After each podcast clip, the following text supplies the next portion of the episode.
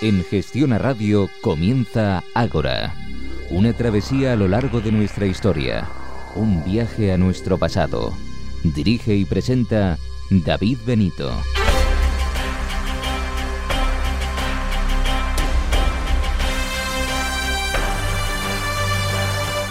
Buenas noches y bienvenidos a una nueva edición de Ágora. Bienvenidos a su cita con la historia. Comenzamos la penúltima asamblea de esta primera temporada, eso sí, lo hacemos eh, con más ilusión si cabe que el primer programa celebrando con todos ustedes cada reencuentro semanal.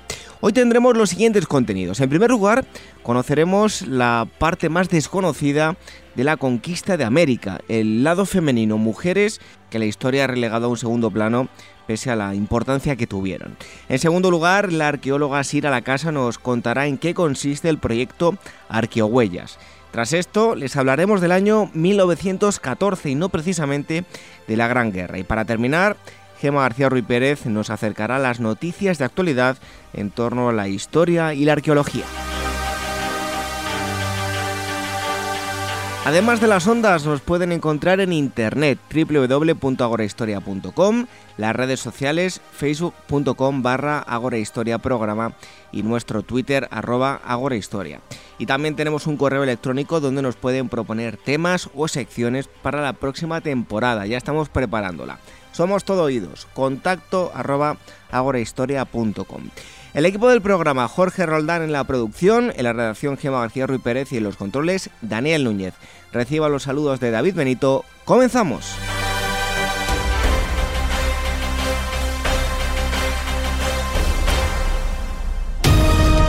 Arqueología, mitología, historia. Son los ingredientes que hacen de Pausanias una agencia de viajes especial. En Pausanias, arqueólogos e historiadores diseñamos itinerarios únicos para conocer de forma diferente nuestro extraordinario pasado. Descubre nuestros destinos en la web www.pausanias.com o ven a conocernos en nuestra oficina de Madrid. Ágora, con David Benito, en Gestión a Radio.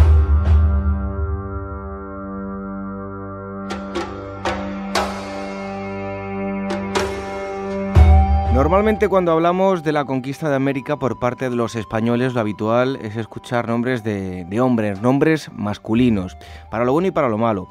Pero también hubo un gran número de mujeres que fueron verdaderas protagonistas y sin ellas el devenir de la conquista y lo que hoy es América sería desde luego que diferente.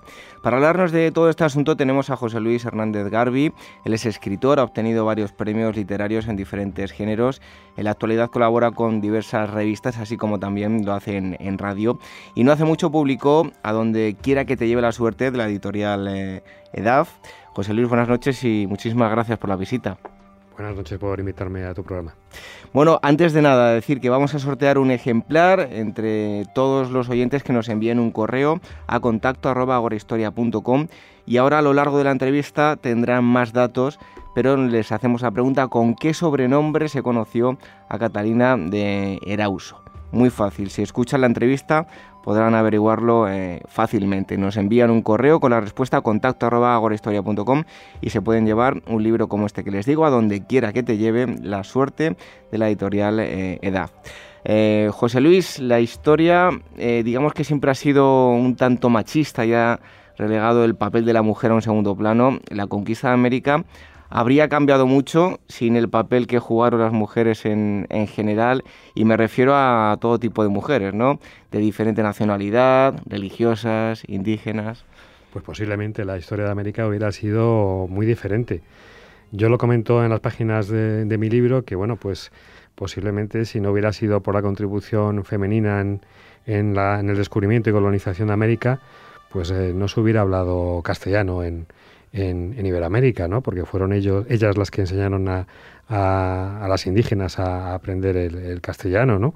o bueno, fueron también las que introdujeron una serie de, de, productos agrícolas que eran desconocidos en América, en América y que venían de, desde la península, ¿no? aparte de bueno de participar en muchos de los episodios más destacados de, de la conquista. Entonces, pues bueno, el, el, papel de la mujer de las españolas y, como tú bien decías, de otras nacionalidades que pudieron participar en, este, en esta epopeya, pues fue vital y muy importante. Bueno, en, el libro, aparte de conocer esos aspectos, ¿no? Las mujeres eh, destacadas por unas cosas o por otras, pero bueno, también podemos ver lo que es la, historia de, la colonización española a través de, de las mujeres, ¿no? Sí, es lo que quería dar en, el libro, ¿no? Quería reflejar en el libro, ¿no? Que se supiera también un poco algunos episodios que pasamos un poco de por encima de ellos de puntillas y que, bueno, pues no son muy bien conocidos, ¿no? Puestos en relación con, con la participación femenina, ¿no? No quería que fueran hechos aislados y que los hombres pues fueran los principales protagonistas como lo han sido a lo largo de todos estos siglos, ¿no? Bueno, hay muchas mujeres que son, digamos, muy conocidas en América y, aquí las desconocemos totalmente, ¿no? No sabemos nada de ellas. Sí, sí, sí, es así. ¿Cómo puede pasar esto, no? Pues bueno, yo creo que es un fenómeno que se da en la historia de España, ¿no? Que, bueno, los personajes muchas veces españoles, eh, héroes o grandes conquistadores o, o, bueno, incluso villanos, ¿no? Son poco conocidos en España y en cambio, pues en, en otros países son, son muy conocidos. En el caso de las mujeres, pues todavía se agrava más este, este problema, ¿no? Son todavía menos conocidas y como tú bien decías, en algunos casos en, en, América Latina son personajes muy conocidos, algunos incluso héroes nacionales, en cambio en España pues prácticamente no se conoce nada de ellas. Por ejemplo, uno de ellos, la Malinche, ¿quién era? Cuéntanos esa curiosa historia eh, esta, digamos, amante de uno de los grandes conquistadores españoles. ¿no? Sí, la amante de, Hernán Cortés. ella era una princesa nahualt que, bueno, pues fue entregada como, como presente de los caciques indígenas a, a las huestes de Hernán Cortés, ¿no? Hernán Cortés en un principio la rechaza y la entrega a sus capitanes, pero bueno, pues lo visto la, belleza de esta mujer eh, finalmente le, conquistó, ¿no? Y, y bueno, pues la convirtió en su, en su amante, pero no solo en su amante, fue también su, su consejera durante toda la conquista de, México, además una consejera muy valiosa, porque gracias a, a ella, su don de, lenguas, aprendió muy rápidamente a hablar el castellano y bueno, pues le sirvió de, intérprete en, en, la conquista de, México, ¿no? en las negociaciones con los caciques locales. Eh, Hernán Cortés en sus, en sus cartas y en, y en la documentación que existe al respecto lo reconoce como que su participación fue realmente vital en, en la conquista de México. El, el, propio, conquistador lo reconoce así, dice que sin su participación, pues esto no hubiera sido posible. ¿no? Es un personaje también un poco eh, contradictorio, que bueno, pues eh, también levanta cierta polémica, ¿no? Desde sectores indigenistas, pues la consideran una traidora a su pueblo. En cambio, bueno, en los últimos años se ha producido una revisión del personaje que, bueno, yo creo que la ha situado en, en, el lugar que merece. ¿Tenemos algún tipo de documento en, en España donde se hable de, de esta mujer?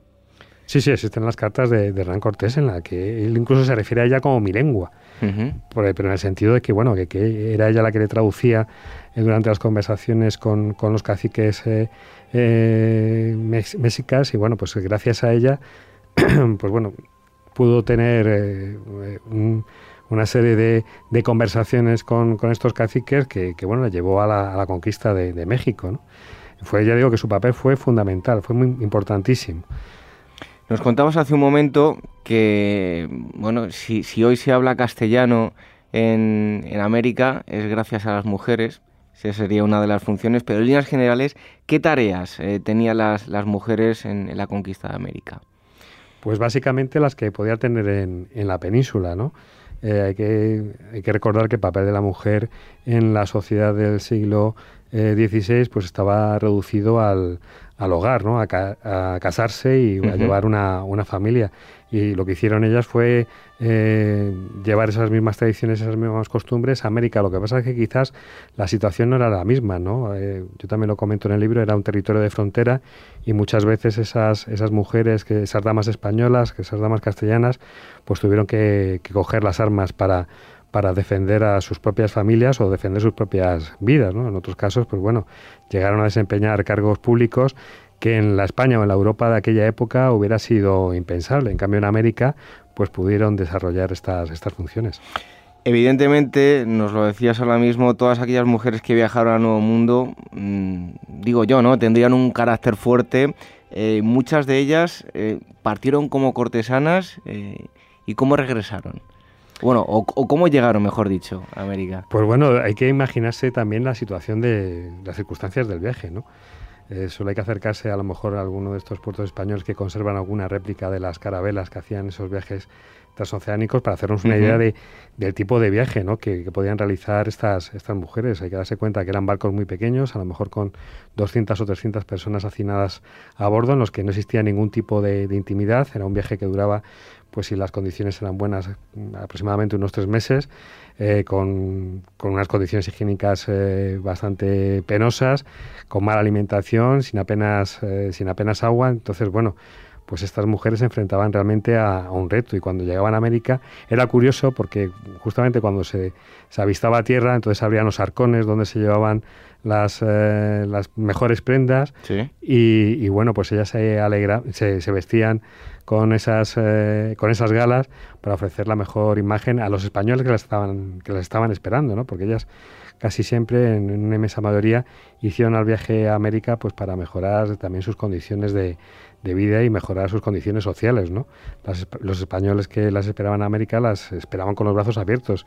Eh, estaban acostumbrados a, bueno, a estar con indígenas, pero también anhelaban un poco el contacto con, con las mujeres españolas, ¿no? que compartían con ellos pues, eh, su, su, lengua, sus costumbres, sus tradiciones. ¿no? Entonces las esperaban realmente con los brazos abiertos. Ellas cuando veían costa, pues era cuando abrían esos arcones, como decía, se vestían con sus mejores galas, se arreglaban para lucir lo mejor posible ante los españoles que las esperaban. Y cuando veían la realidad, porque no era un mundo idílico en cuanto a hombres se refiere, ¿no? Sí, sí, hay que también darse cuenta de que, bueno, que eran hombres curtidos en, miles de aventuras y, combates, ¿no? En muchos casos eran, eran hombres eh, mayores para aquella época, a lo mejor eran hombres de de 40 o 50 años, que se habían pasado muchos años en, en América luchando pues contra nativos o incluso en las guerras entre los propios conquistadores. A muchos incluso estaban, tenían las caras con cicatrices, eh, estaban medio asilvestrados. Y entonces, bueno, estas mujeres pues se, esperaban encontrar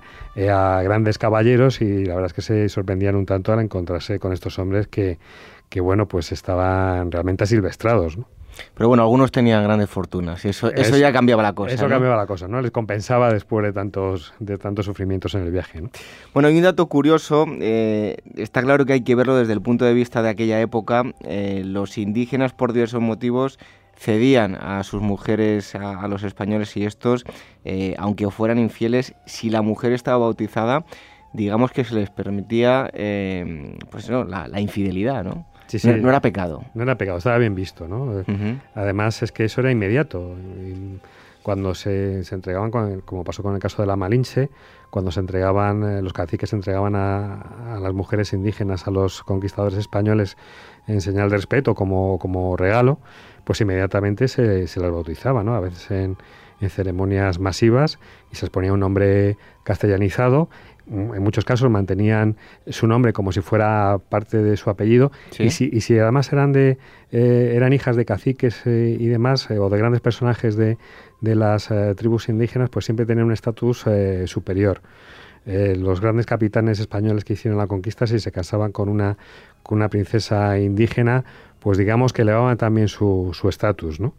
Y lo que tú decías, pues bueno, se, se acristianaban, se, se bautizaban inmediatamente pues ya las uniones dejaban de ser algo pecaminoso, ¿no? Y muchas veces... Muchos debían ser las infidelidades para que se legalizase esto, ¿no? Sí, muchas, muchas, muchísimas, la verdad. A veces se ha intentado justificar diciendo que, que bueno, que claro, que es que la situación allí pues eh, podía dar, lugar a, a episodios de, de, violencia contra, contra mujeres españolas y tal. Y entonces, pues bueno, que quizás era, era mejor eh, tolerar eh, que hubiera estas circunstancias que prohibirlas, ¿no? Si se prohibieran a lo mejor podía dar lugar a, violaciones o episodios de violencia sexual que, podían ser incluso peores, ¿no?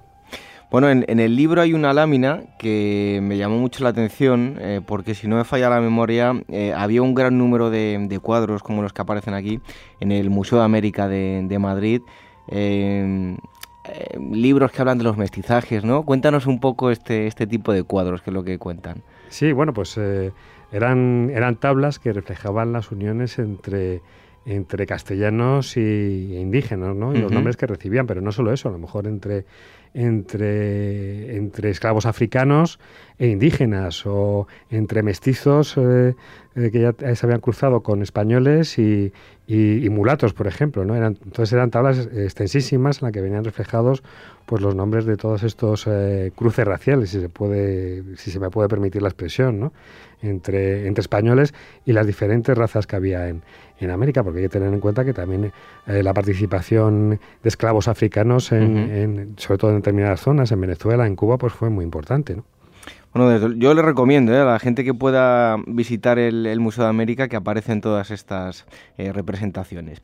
Eh, siguiendo con el tema de la mujer, ¿fueron o hicieron las mujeres cosas en América que, digamos, en España les estaba restringido? Sí, sí.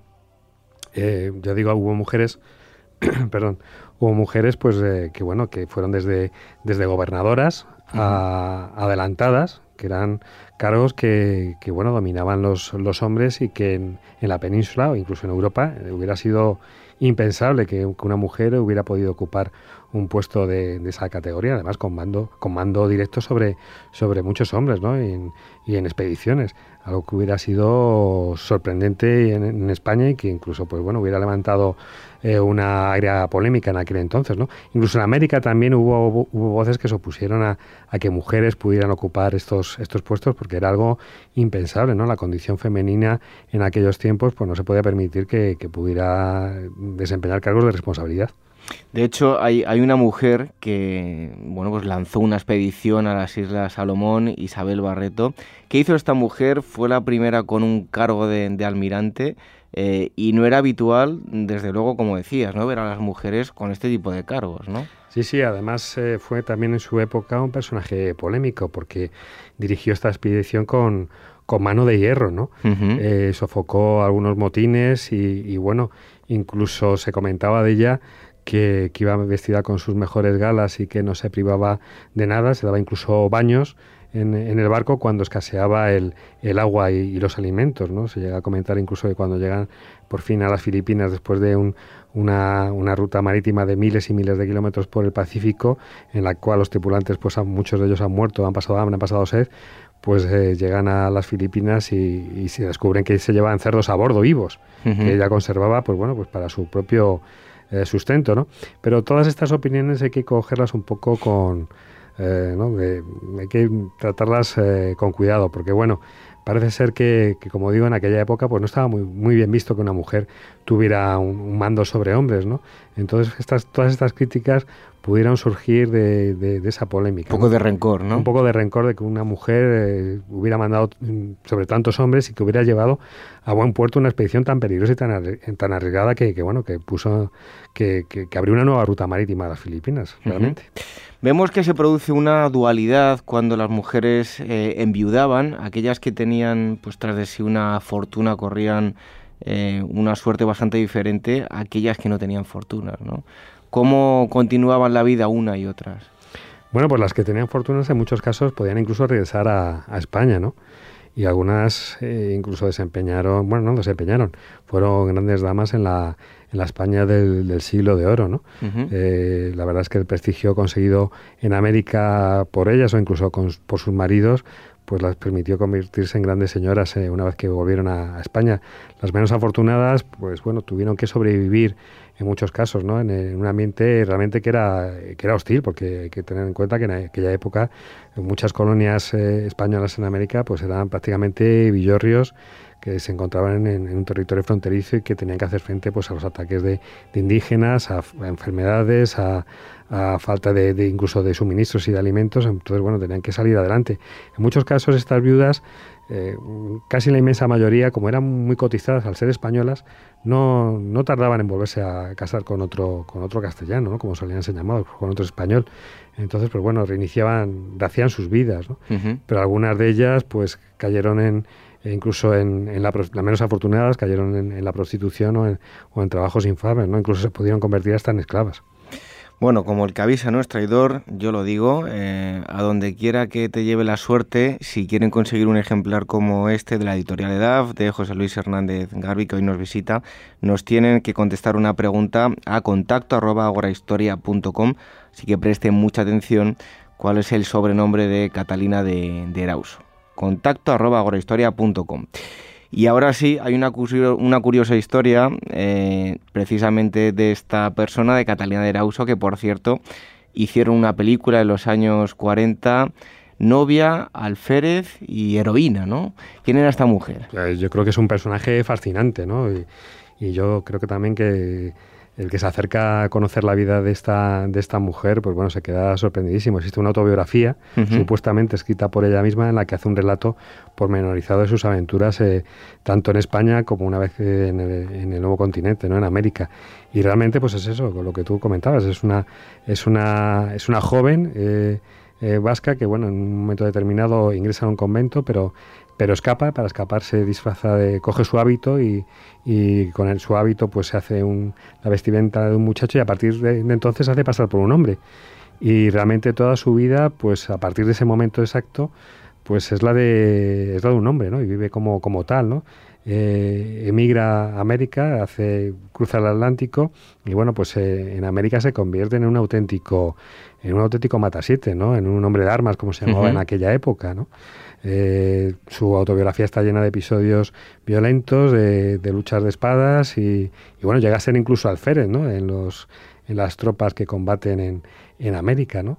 Y bueno, ya digo, realmente es un personaje sorprendente que, bueno, yo invito a, a los oyentes que, que bueno, pues eh, o leyendo mi libro o leyendo un poco de historia de aquella época, pues eh, conozcan esta figura que, que, bueno, que seguramente les llamará la atención. Vamos a dar una pista, el, también se la llamaba, ¿cómo se la llamaba? A la monja alférez. La monja alférez. Bueno, pues que presten mucha atención. Y además, eh, si, si, no me falla la memoria, eh, que, me, que, me, pareció lo más curioso, eh, incluso recibió atenciones médicas y siguió pasando por hombre, ¿no? Sí, sí, sí, sí es sorprendente. En, uno, en algunos de estos lances de espadas, porque se convirtió en, en un hábil espadachín, pues resultó herido y herido bastante grave. Lo que no sabemos es cómo las personas que la atendieron o que la curaron no, descubrieron su, identidad eh, femenina, ¿no? Eh, al final, cuando realmente descubren que es una mujer, ella lo confiesa eh, en un momento determinado, pues a la persona que se la confiesa, que es, un obispo, el obispo no se lo cree, dice, usted lo que me está contando es imposible, eso no puede ser. Y así sí soy una mujer, ¿no? entonces hizo llamar a dos matronas que firmaron un documento asegurando que era, que era mujer y que era virgen. Y gracias a ese documento la creyeron, porque hasta entonces eh, nadie había creído que fuera una mujer. Existe algún retrato de, de, la época y bueno, la verdad es que la presencia eh, que ya tiene es la de un hombre. Ella, ya digo, vestía como un hombre y como tal se comportaba también. Y bueno, y luego todo su aspecto pues tampoco era muy agraciado y más fácilmente se podía hacer pasar por, por hombre. ¿no? Una historia curiosa, les aconsejamos que, profundicen en ella. Eh, José Luis, cuando estas mujeres regresaban a España, en América habían tenido una, digamos, una capacidad de mando, algunas de ellas. Al regresar, ¿cuál era su papel en, España? En España, pues bueno, eh, la verdad es que volvían un poco a, reencontrarse con la sociedad del siglo de oro, con la sociedad del siglo XVI, ¿no? Pues que la recluía un poco en, en, sus casas, en sus hogares y con sus familias, ¿no? Perdían quizás el, el, papel o la importancia que tenían al otro lado del, continente, ¿no? Eh, como había dicho también antes, pues bueno, ellas cuando llegaban a América eran recibidas como auténticas damas, sin importar su, su origen, ¿no? Y bueno, pues eso quizás les, eh, eh, les hacía subir de, nivel social. En cambio, mm, si volvían a España, pues se encontraban con la, con la realidad de la sociedad de, de, la época, ¿no? En las que, ya digo, no, no tenían ningún tipo de oportunidades. Volviendo al tema de la monja alférez, pues quizás eh, se comportó como se comportó buscando un poco huir de esa, de esa sociedad de, la época, ¿no? Ella quería romper esquemas, los esquemas que había en la España de entonces y bueno, quería hacer su propia vida. Muchas, también lo cuento en el libro, muchas de estas mujeres que tenían inquietudes a lo mejor eh, literarias o, o culturales, pues eh, el único remedio que las quedaba, siempre que tuvieran la dote necesaria, sus familias pudieran pagar la dote necesaria para ingresar en un convento, pues ingresar en un convento, donde se podían dedicar a, al estudio, ¿no? porque es que de otra forma era imposible, ¿no? Incluso saber leer o escribir. Y ya para concluir, eh, en una última parte del libro hablas de mujeres eh, que no son tan relevantes como, como las, las, otras que, que, se han ido destacando, sí son eh, marginadas de, de, la conquista. bueno, ¿qué tipo de, ¿a qué tipo de mujeres te refieres? Porque hablas más de una forma en general, ¿no? Sí, bueno, sobre todo hablo de prostitutas y de esclavas, ¿no? El tema de las esclavas, pues bueno, hubo eh, miles de, mujeres africanas que fueron trasladadas a, América para servir como, como, esclavas en las plantaciones, y no solo africanas, incluso moriscas. mujeres españolas que bueno que fueron llevadas a América como, como esclavas de muchas como damas de compañía de, algunas grandes damas castellanas no toda su vida fue realmente bastante bastante dura no y luego nos encontramos con el fenómeno de la prostitución que también, como decía al comienzo de la, entrevista, fue incluso permitida, ¿no? En muchos casos, pero realmente fue una explotación eh, sexual en toda regla, ¿no? Eh, la verdad es que la prostitución existía antes de la llegada de los, eh, de los castellanos, que muchas veces a lo mejor desde posturas indigenistas se ha defendido pues que, bueno que la llegada de los españoles fue la responsable de todos los males de, de América, ¿no? En muchos casos, pues eh, es verdad, tristemente es verdad, pero en otros quizás es exagerado, ¿no? En el caso de la prostitución, existía la prostitución antes de la llegada de los españoles, pero quizás la presencia española, pues eh, eh, fomentó, ¿no? la existencia de, prostíbulos más o menos organizados. Muchos, muchos conquistadores, muchos castellanos, incluso tenían arenes de, de, mujeres indígenas a las que explotaban sexualmente con sus compañeros, o sea, eran eran auténticos eh, prosenetas. Entonces, la vida de estas mujeres eh, fue realmente muy dura y, muy difícil. Bueno, pues un homenaje a todas esas mujeres que han sido olvidadas eh, para lo bueno y para lo malo. A donde quiera que te lleve la suerte, José Luis Hernández Garbi, su autor que nos ha visitado hoy en, en Ágora, y la editorial SEDAF. Si quieren conseguir o entrar en el sorteo para conseguir un libro como este, nos tienen que contestar una pregunta muy fácil a contacto arroba agorahistoria.com con qué sobrenombre se conoció a Catalina de Erauso, lo hemos dicho durante la entrevista. Eh, José Luis, muchísimas gracias por haber estado hoy con nosotros y bueno, ya tendremos más oportunidades de, volver a invitarte para que vengas a seguir contándonos cosas. Muchísimas gracias, ha sido un placer estar con todos vosotros. Muchas gracias. Nosotros continuamos aquí en Ágora con más cosas. Este mes, en Desperta Ferro Contemporánea, Madrid, 1936. Revive con Despertaferro los primeros compases de la Guerra Civil Española, el imparable avance nacional hasta las puertas de Madrid y la defensa ultranza de la capital por las fuerzas republicanas. A la venta en librerías, kioscos, tiendas especializadas y www.despertaferro-ediciones.com. Visítanos en internet www.agorahistoria.com.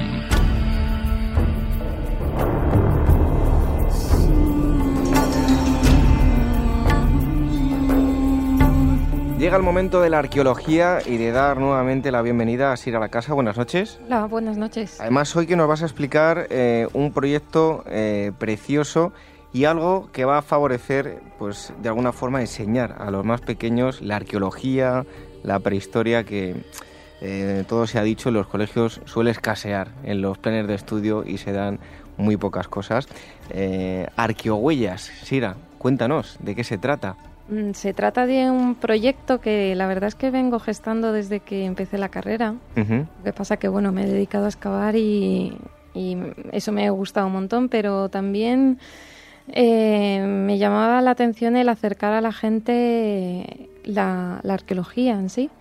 Y se me ocurrió esto, bueno, no se me ocurrió pues porque estaba empezando en realidad en la mente de todos los arqueólogos empezar a dar a conocer la arqueología. Y la verdad es que las empresas de arqueología muchas se están dedicando a esto ahora que no hay mucho, muchas excavaciones y está funcionando bastante bien. Principalmente va a ir encaminado a, niños, pero también a adultos, ¿no? Sí, yo de hecho el proyecto por el que me estás preguntando va a empezar este verano y va a estar dirigido a familias, a chicos, chicas, de todas las edades, mayores, no mayores, a todas las edades. Atentos los oyentes, que quieren que sus hijos pasen un día estupendo, eh, aprendan prehistoria, arqueología de diferentes eh, épocas. ¿Dónde tienen que ir? ¿Dónde se va a hacer? Eh, va a ser un lugar rodeado de naturaleza, de animales, como, como era por aquel entonces, ¿no? Pues va a estar muy bien, porque va a ser un sitio privilegiado en, Pozuelo del Rey, la provincia de Madrid, y es un sitio, es un picadero de caballos eh, donde se aprende a montar a caballo, pero es que además hay eh, montones de animales, hay burros, hay mulas, hay cerditos, hay cabras, hay ovejas, hay de todo. Y todo para disfrute de los niños. De hecho, allí se hace un campamento de inglés también.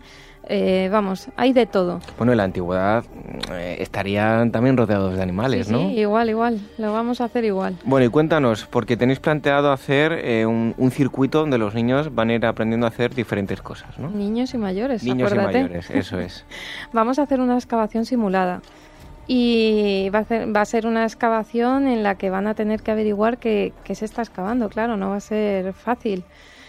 Por supuesto. ¿Vas a hacer exámenes? Sí, no, examen no, pero va a ser divertido, pues, una labor de detective, de arqueólogo, intentando averiguar qué se está excavando. Y va a ser, eh, me comentabas, va a haber eh, dentro del circuito esa excavación simulada, eh, una excavación de la época antigua y también de prehistoria. ¿En qué se diferencian una y otra?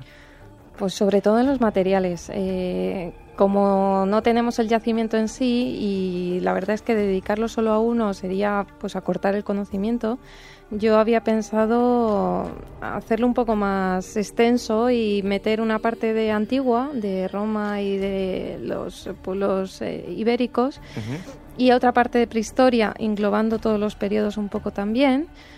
Y así da un poco el conocimiento no solo de la prehistoria, porque la arqueología, como siempre, parece que nos centramos en un punto, sino engloba, engloba mucho más, puesto que la arqueología en época medieval y demás eh, ya tenemos edificios y es, un, es una arqueología un poco más monumental pues va a ser dedicada a eso y en, eso se va a distinguir en los materiales. A partir de los materiales que encuentren los participantes, pues encuentran qué tipo de metal, qué tipo de cerámica, qué tipo de, de ajuar o depende de lo que encuentren, pues tendrán que averiguar de qué época se trata, tendrán información a mano para hacer ellos mismos el informe arqueológico. Y esto en cuanto a la excavación simulada, pero es que luego hay un circuito donde van a poder hacer, pues tallar piedra, cerámica. Explícanos ese circuito. Pues a la vez que unos excavan, otros van a ir haciendo talleres y luego pues se van turnando y bueno, eso es, eh, va a ir con la organización. Va, Vamos a tener un microscopio para mirar de cerca eh, cómo se ve la piedra tallada de cerca, los huesos que se han, que se han utilizado para descarnar y comer. Vamos a poder ver infinidad de cosas, eh, hacer cerámica, pulir huesos y hacer herramientas, tallar piedra. También probablemente vamos a intentar hacer fuego y lanzar con propulsores flechas y lanzas a ver si lo conseguimos. Yo creo que los mayores, sobre, los pequeños, pero sobre todo los mayores, se van a dar cuenta que era bastante más complicado vivir en aquella época, más de, lo que nos llegamos a pensar incluso. Sí, sí, va a ser difícil. Les vamos a dar comida si quieren, no se la van a tener que buscar, pero, pero casi, casi. Va a ser un día divertido y van a ver, como tú dices, cómo se vivía ciertamente, lo que costaba hacer, por ejemplo, una aguja de, de coser para hacerse las vestimentas el tiempo que costaba hacerla o tallar una punta de flecha o cualquier cosa que nosotros eh, abrir un armario y lo tenemos ahí, eh, lo que les suponía a ellos. Eh, Sira, mm, como te planteas ahora trasladarle toda esta información a adultos, pero también a pequeños, ¿no crees que, para ser la, etapa más extensa de, de, la historia del hombre, aunque sea prehistoria, em, no es la que menos se incide, la que más información tenemos a la hora de, estudiar en el instituto, porque los profesores prácticamente que pasan eh, por alto y yo creo que es la parte fundamental de nuestra evolución y hasta donde hemos llegado ahora, ¿no? Sí, es un periodo en realidad muy largo, lo que pasa que como se tiene menos conocimiento material, eh, se cuenta más rápido, por decirlo así, pero es cierto que, que se da poca información o quizá no se explica realmente de la forma que se debería. Quizá este es un poco el objetivo de estos talleres, eh, acercar ese conocimiento a cosas que a lo mejor parecen tan naturales como tener un vaso, pues eh, ver cómo realmente lo hacían. Entonces, esas cosas tan simples que nosotros damos por hecho mm, en la prehistoria ha llevado mucho tiempo, mucho conocimiento, eh, mantener el fuego, cómo lo tenían, son cosas muy curiosas, cómo enterraban, cómo, mm, cómo convivían, qué hacían en los diferentes periodos eh, y estaciones. es, es, todo cómo se relacionaban con los animales, que por cierto, allí en, este, en esta actividad que vamos a hacer, vamos a ofrecer eh, el poder montar a caballo. Pues todo esto lo van a poder encontrar en eh, pero además no solo va a quedar en algo veraniego, sino que el proyecto eh, también será a lo largo de todo el año y eh, se va a extender a, los colegios, ¿no? Sí, sí. Eh, creo que es, va a ser bueno que me acerque a los colegios y incluso si el colegio le parece bien, hacer allí mismo una excavación simulada y dedicar todo un día a ofrecer a los diferentes cursos Mm, enfocando diferente didáctica. Quiero decir, por ejemplo, pienso que a los chavales de secundaria más mayores eh, incluso vamos a tocar las matemáticas porque vamos a, van a hacer ellos la excavación, van a hacer la cuadrícula, van a tomar las cotas, las medidas, van a aprender arqueología, van a aprender historia, prehistoria y van a seguir extendiendo sus conocimientos eh, que tienen en el colegio y eso también para los de 11 años, 9. Yo creo que si yo hubiese vivido una experiencia de ese tipo cuando era pequeño, lo que hubiese aprendido ahí no lo habría olvidado jamás. Y creo que es lo que pasa con estas cosas. Cuando se divierten enseñando, la historia no es aburrida, sino que se puede contar a los niños de una forma divertida y además que aprendan mucho. ¿no? Sí, sí, además has dicho lo mismo que mi hermano. El día que se lo estaba contando este proyecto que tenía que hacer, me dijo, mira, a mí de pequeño me hubiera encantado que me hubieran enseñado a hacer fuego. Me hubiera encantado. Digo, pues es que es eso, es que es hacer eso, hacer lo divertido. El 90% de los niños siempre ha querido ser arqueólogo, ¿no? Vivir esa experiencia, por lo menos. bueno, pues eh, cualquier eh, duda la pueden resolver en eh, arqueohuellas.com y también eh, una dirección de correo electrónico contacto arroba arqueohuellas.com y ahí pueden recibir toda la información relativa a este proyecto y informarse de cuándo se van a formar los eh, grupos para asistir a estos talleres. Sira, muchísimas gracias. ¿Me dejas ir a, uno de los talleres? Yo también quiero ir, ¿eh? sobre todo para ver la cara de los niños. Estás invitado. Bueno, pues muchísimas gracias por habernos acercado este proyecto de, de Arqueohuellas, Sira. Muchas gracias. Continuamos aquí en Ágora, como siempre, disfrutando y mucho de la historia. Arqueología, mitología, historia. Son los ingredientes que hacen de Pausanias una agencia de viajes especial. En Pausanias, arqueólogos e historiadores diseñamos itinerarios únicos para conocer de forma diferente nuestro extraordinario pasado. Descubre nuestros destinos en la web www.pausanias.com o ven a conocernos en nuestra oficina de Madrid. Ágora, con David Benito, en Gestión a Radio.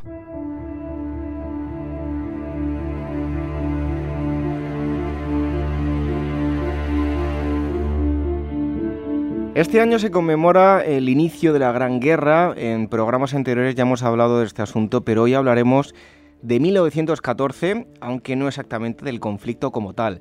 Conoceremos otros hechos significativos que tuvieron lugar en ese mismo año y que, dada la magnitud de la Gran Guerra, en ciertas ocasiones han quedado relegados a un segundo plano.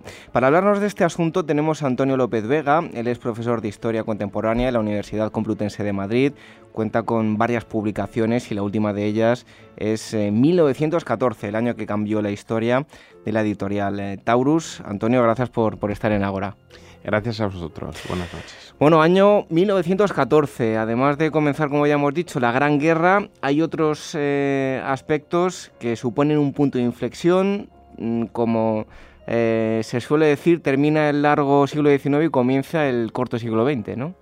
Sí, sin lugar a dudas, eh, tendemos a fijarnos efectivamente en la Gran Guerra como, ¿no? como ese momento simbólico donde termina el siglo XIX y comienza el siglo XX, pero este libro precisamente centra su atención en las otras cosas que sucedieron en 1914 que marcan efectivamente ese final de la larga centuria que venía desde la Revolución Francesa y que, comenzaría entonces y terminaría, decimos los historiadores, con la caída del muro en 1989. ¿no? Eh, bueno, digamos que el, libro eh, es un anuario, está dividido en, diferentes meses, donde se recoge, pues como decía, mes a mes acontecimientos destacados de 1914 Por ejemplo, en uno de los hechos llamativos, y vamos a ir repasando varios de ellos, em, en febrero, el, ataque de la Venus del Espejo de, Velázquez, ¿qué supuso esto para las mujeres eh, en cuanto a las condiciones sociales? Porque mm, fue un ataque cargado de simbolismo, ¿no? Eh, sí, sin lugar a dudas.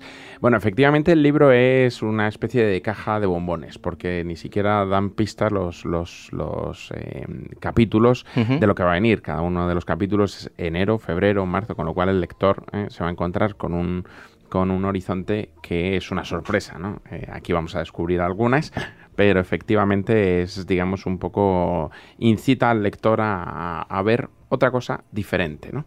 Efectivamente, el mes de febrero está dedicado al ataque que Mary Richardson hizo contra la Venus del Espejo de Velázquez en la National Gallery de Londres. ¿no? Aquello efectivamente simbolizó el punto de no retorno de las reivindicaciones feministas eh, muy capitalizadas por el sufragismo británico. En el siglo XIX, por decirlo brevemente, la mujer era el ángel del hogar, esa mujer que debía ser exclusivamente madre y esposa, eh, eso ya con las poetisas del 19 y con las artistas, ¿no? Estoy pensando en las hermanas Bronte, en, en, Emilia Pardo Bazán, por hablar de, una española o en diferentes personajes que vemos en las óperas de Verdi, en La Traviata, en Madame Butterfly, o etcétera, pues la mujer, digamos, va a partir de ese yo romántico, ¿no? interiorizando su propia personalidad y adquiriendo, digamos, eh, el derecho sobre su propio futuro. Y todo eso irrumpirá a través de los derechos políticos eh, enarbolados por las sufragistas británicas, cuyo origen se sitúa en el Manchester industrializado de finales del XIX y que vendría a, digamos, eclosionar en ese inicio del siglo XX con los famosos atentados, entre comillas, de las sufragistas contra miembros eh, destacados de la política británica o que le daban paraguazos, ¿no? Y, cosas estas, porque reivindicaban, digamos, que efectivamente la mujer debía tener los mismos derechos que el hombre, puesto que eh, la diferencia sexual no, no, discrimina a la persona en razón de tal, ¿no? Como efectivamente luego poco a poco se iría reconociendo a lo largo del siglo XX, ¿no? Y por tanto ese ese ataque es muy, muy simbólico porque cuando llegue la guerra unos meses más tarde, los hombres irán al campo de combate, en tanto que las mujeres ocuparán muchos de esos espacios que le habían sido vedados a lo largo de los siglos, ¿no? Y por tanto, una vez que lo ocupan, se, será obvio, manifiesto y patente que tienen al menos la misma capacidad, si no más, eh, que los hombres, que los varones, para ejercer esas funciones, Antonio, hoy vemos a, Estados Unidos como esa potencia, ¿no? Seguro que los más jóvenes oyentes se pensarán que Estados Unidos como potencia puede venir mucho más, mucho más atrás, ¿no? Pero realmente eh, en, este año es cuando em, se produce la, la, toma de Veracruz y ahí es cuando emerge realmente Estados Unidos. ¿no? Sí, sin lugar a dudas. La, historia de los Estados Unidos es bastante desconocida en términos generales, ¿no? conocemos mal la historia del siglo XX porque ha sido la gran potencia, ¿no? Y efectivamente en el libro lo que se destaca es que es a partir de ese 1914, 1917, su entrada en la Primera Guerra Mundial, cuando a Estados Unidos ya no le queda, digamos, más remedio, y ahora justificar esta expresión, de ser una gran potencia mundial y participar en las decisiones internacionales. ¿Qué sucede? Que Estados Unidos efectivamente lleva a cabo una gran, eh, un gran desarrollo industrial en la segunda mitad del siglo XIX, tienes una gran potencia demográfica, una gran potencia económica, una gran potencia de investigación, de desarrollo, de ciencia, ¿eh? simplemente recordemos al gran Edison, ¿no? Mm, pero sin embargo, en su política exterior a lo largo del siglo XIX había venido, eh, había venido estando caracterizada por lo que conocemos como el aislacionismo norteamericano. Es decir, los Estados Unidos no querían inmiscuirse en asuntos eh, internacionales y menos europeos. Incluso la doctrina Monroe, aquello que conocemos normalmente como América para los americanos y que a veces se descifra como si fuera una ansia imperialista de los Estados Unidos en el siglo XIX, nada más lejos de la realidad, lo que viene a reivindicar es que no haya eh, intromisiones de, Europa en el desarrollo de las diferentes nuevas realidades americanas, porque no es solo los Estados Unidos de América que surgen en 1776-1787, por citar la Constitución, sino toda la realidad de las eh, nuevas repúblicas eh, americanas, como por ejemplo las, las derivadas de la independencia del, del imperio español. ¿no? Y por tanto reivindican América para los americanos no tanto como ansia de ejercer su influencia sobre esa nueva realidad americana, sino como que cada una de esas nuevas naciones puedan desarrollar su futuro y ser dueñas de su futuro, ¿no? algo que enlaza muy bien con la idiosincrasia de esta nación. A partir de 1914, eh, Estados Unidos, que interviene en el seno de la Revolución Mexicana, que es lo que se cuenta en el libro, ¿no? con esa toma de Veracruz, eh, pues ya se ve obligada por sus propias cifras macroeconómicas y por su propia situación en, el área geoestratégica del mundo a participar en, todos los, conflictos y, digamos, eh, cuestiones medulares de la política internacional de de este siglo. ¿no? Y esto además enlaza con otros capítulos del libro, que es la apertura del Canal de Panamá, que también se cumple en agosto 100 eh, años de la apertura del Canal de Panamá. Que tenía pensado preguntarte, eh, bueno, eh, era la primera travesía de un navío con, carga a través del, canal. ¿Qué supone esto? Pues claro, eso supone, supone varias cosas, ¿no? Supone, desde luego en el libro está enfocado como el cambio de la estructura económica mundial, ¿no? como el inicio de la primera globalización económica.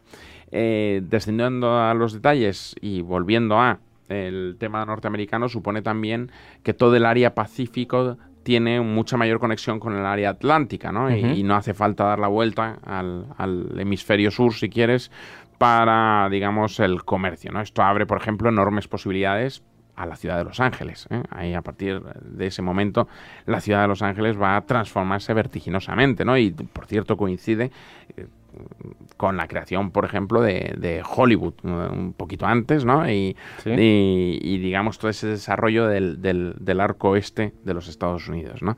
Eh, la apertura del canal de Panamá es, sin duda, a mi modo de ver, uno de los hechos más fascinantes de este año, ¿no? Bueno, hay un, hecho significativo. Además, he estado eh, buscando por, por internet y hoy hay, eh, yo no he estado allí, pero lo he visto, se conserva una placa en un bar, no sé si es bar, restaurante llamado eh, Croissant, donde se produjo un asesinato de, de un socialista, que también refleja el acontecimiento en el, en el libro. ¿Qué fue lo que, lo que ocurrió? Bueno, el asesinato de Jean Jaurès es eh, muy simbólico también. Sucedió el 31 de julio de 1914.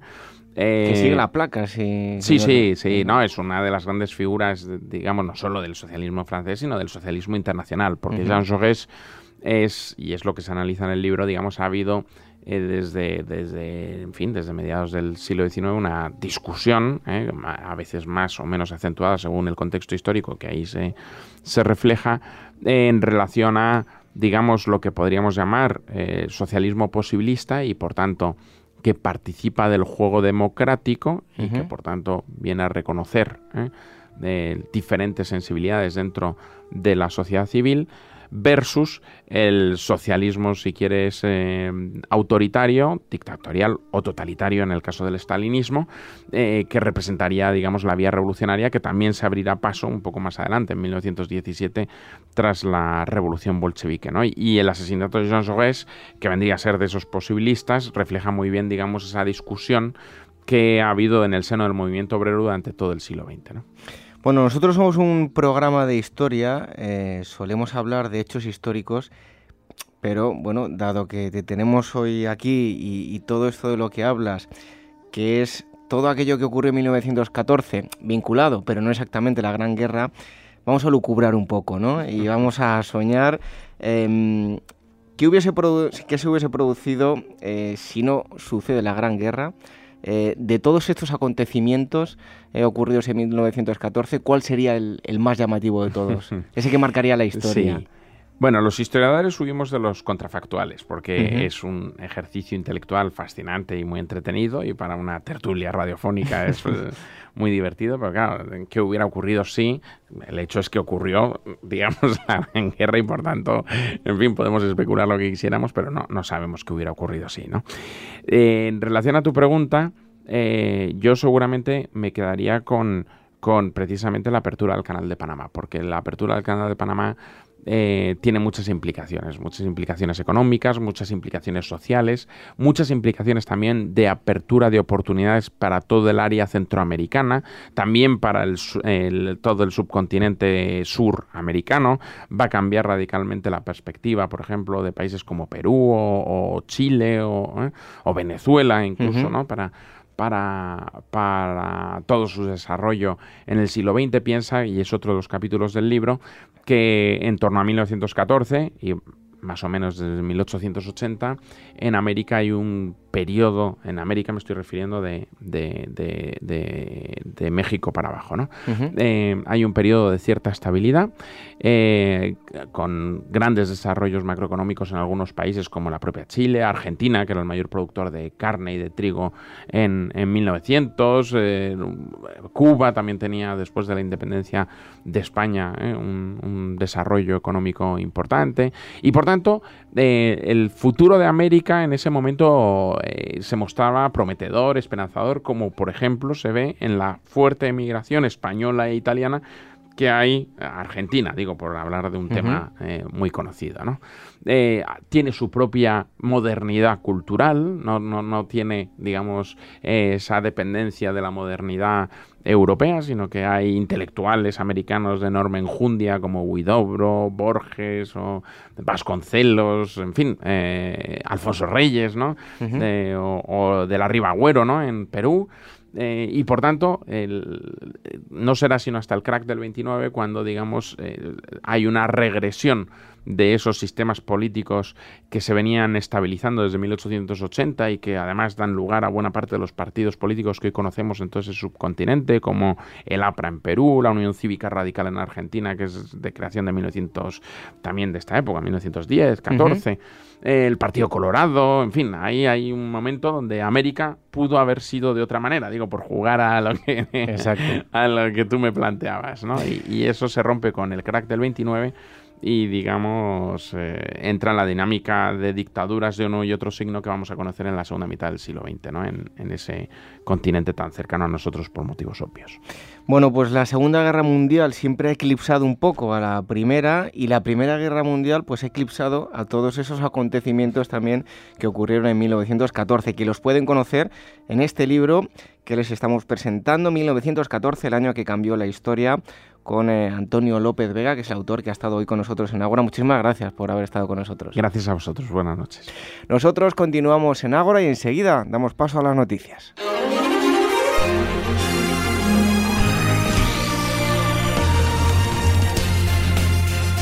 Llega el momento, como cada semana, de las noticias de actualidad. Como siempre, con Gema García Ruiz Pérez, fiel a su cita. Buenas noches. Buenas noches. Estas son las noticias. Un hombre se hace con una antigüedad egipcia por menos de 5 euros. Un conductor de ambulancia llamado Martin Jackson puede decir que ha hecho el trato de su vida. Por tan solo 3 libras y media, poco más de 4 euros, compró un artefacto egipcio con nada menos que 4.500 años. La curiosa pieza se vendía en un garaje local y nadie hubiera dicho que aquella cosa vieja valía lo que valía, ni tan siquiera su antiguo dueño, quien antes del regateo la ofrecía por tan solo 6 libras.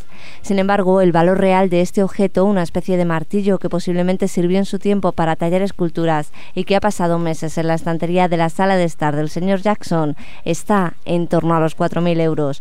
Como gusta decir ahora que estamos de rebajas, menudo chollo. Se reanuda la búsqueda del continente perdido de Gondwana. Científicos de todo el mundo se reunieron este miércoles en el Parque Nacional de Cabañeros, ubicado aquí, en España, con el fin de andar en el conocimiento del antiguo supercontinente. Y es que este hermoso lugar de Ciudad Real es una de las mayores reservas del patrimonio geológico internacional y por supuesto constituye un enclave estupendo para profundizar en la historia de uno de los continentes más longevos del planeta, un coloso formado en los albores de la era paleozoica, es decir, hace unos 560 millones de años, que llegó a aglutinar América del Sur, África, India, Australia, Nueva Zelanda, la Antártida y hasta nuestra querida península ibérica. Encuentran en México un colmillo de mamut que fue usado como ofrenda. Con sus casi 3 metros de largo, parece increíble que el fósil encontrado fuese utilizado como ofrenda en una construcción prehispánica cuya antigüedad oscila entre los 2.400 y los 3.000 años. Pero así es. El Instituto Nacional de Antropología e Historia mexicano está seguro de que ese fue el fin de este enorme colmillo, que tiene a la espalda nada menos que 12.000 años. El lugar donde ha sido encontrado, un suelo arcilloso situado en el Cerro de Magüeyes, estaba cubierto de cerámica, restos de ceniza y carbón, y alguna que otra semilla que tradicionalmente se relaciona con rituales olmecas del periodo preclásico medio. Un ciudadano sueco dona a Colombia 54 piezas de su patrimonio histórico. Tras la muerte de su esposa, un hombre de origen sueco se puso en contacto con el consulado colombiano con el fin de donar 54 piezas que tiempo atrás pertenecieron a los antepasados de su mujer. Una vez analizadas, las autoridades del país centroamericano concluyeron que la donación constituía un patrimonio de incalculable valor. Y este martes, tras casi un año de papeleos, las piezas al fin han aterrizado en Bogotá, donde los miembros del Instituto Colombiano de Antropología e Historia procederán a su estudio. Aún está por determinar a qué cultura precolombina pertenecen, así como la fecha aproximada en que éstas fueron elaboradas. Eso sí, las autoridades ya han anunciado que dichas piezas se sumarán a una gran exposición, de la que también formarán parte las casi 700 piezas que, como les comentamos hace un par de semanas, fueron incautadas en nuestro país. No solo de carne vivió el neandertal. Así es. En contra de lo que defienden algunos, los neandertales no solo se alimentaban de carne. Un nuevo estudio demuestra que su dieta también incluía una cantidad nada despreciable de vegetales e incluso de frutos secos. Para llegar a esta conclusión, los responsables del estudio han analizado sedimentos con material fecal de hace 50.000 años, pertenecientes al yacimiento alicantino del Salt. Más en concreto, han logrado detectar en ellos no solo coprostanol, un lípido que se forma en los intestinos al metabolizar el colesterol animal, sino también también estigmastanol, un compuesto derivado de la descomposición intestinal de las plantas. La conclusión es obvia. Todo apunta a que los neandertales eran omnívoros y por tanto lo que encontraban disponible en cada situación, estación o clima era exactamente lo que comían. Y es que cuando el hambre aprieta, los investigadores de Atapuerca se proponen trazar un mapa que recoja dos millones de años de evolución. Efectivamente, los responsables del yacimiento arqueológico burgalés trabajan ya en un complejo mapa evolutivo de la cronología humana, y desde luego si alguien puede hacerlo son precisamente ellos. Atapuerca es mundialmente conocida por ser el lugar donde fue hallada la que se considera la especie europea más antigua del mundo, el Homo antecesor, así que no es de extrañar que sean precisamente sus investigadores quienes se propongan ahora hallar restos próximos a los dos millones de años de antigüedad en los sondeos que se realizarán en años venideros, un logro que de conseguirse lograría igualar nada más y nada menos que los hallazgos de Olduvai, Tanzania, reconocidos en este momento como la cuna de la humanidad. Encuentran en Sudán los restos del que pudo ser el primer conflicto bélico a gran escala de la historia. Un equipo de científicos franco-británicos ha anunciado esta semana dicho hallazgo, que llega tras el examen de decenas de esqueletos, en su mayoría asesinados por arqueros armados con flechas con puntas de siles. Estaríamos pues ante los cadáveres de las víctimas de un conflicto armado que tuvo lugar en el norte de Sudán hace 13.000 años. Pero eso no es más que el principio. Los estudios más recientes apuntan a que el enfrentamiento no fue de gran intensidad, pero sí pudo prolongarse durante años, e incluso aseguran que el motivo de los ataques pudo ser un enfrentamiento entre etnias o razas totalmente opuestas. Los dos grupos, que casi con seguridad pertenecieron a especie, debieron verse muy distintos en aquel pasado remoto. Su aspecto físico y las diferencias culturales e incluso lingüísticas fueron a buen seguro el detonante de la Primera Gran Guerra, tan lamentable como todas las que llegaron después. Las noticias de actualidad en este penúltimo programa de la temporada con Gema García Ruiz Pérez. Como siempre, buenas noches, muchas gracias. Buenas noches y hasta la semana que viene. Hasta la próxima semana. Continuamos aquí en Ágora. Tan solo nos queda tiempo para la despedida. Ágora, donde la historia es la verdadera protagonista. Con David Benito, en Gestión a Radio. Llega el momento de abandonar el Ágora y una semana más nos marchamos con la buena sensación de que ustedes y nosotros conocemos un poquito más de nuestra historia. Seguiremos aprendiendo cosas nuevas la próxima semana. Será durante la última asamblea que celebraremos esta primera temporada. Como siempre, el sábado de 22 a 23 horas, aquí en la sintonía de Gestión a Radio. Si quieren escuchar programas ya emitidos, tienen en nuestra web los enlaces a iBox y también a iTunes en www.agorahistoria.com. Y si nos quieren escribir para contarnos cualquier cosa, hacernos una sugerencia o proponernos temas, muy fácil, contacto arroba agorahistoria.com. Nuestras redes sociales, facebook.com barra programa y twitter arroba agorahistoria. Hoy me despido con una frase de Miguel de Cervantes. Dice así, la senda de la virtud es muy estrecha y el camino del vicio ancho y espacioso. Buenas noches, hasta la próxima semana. Sean felices.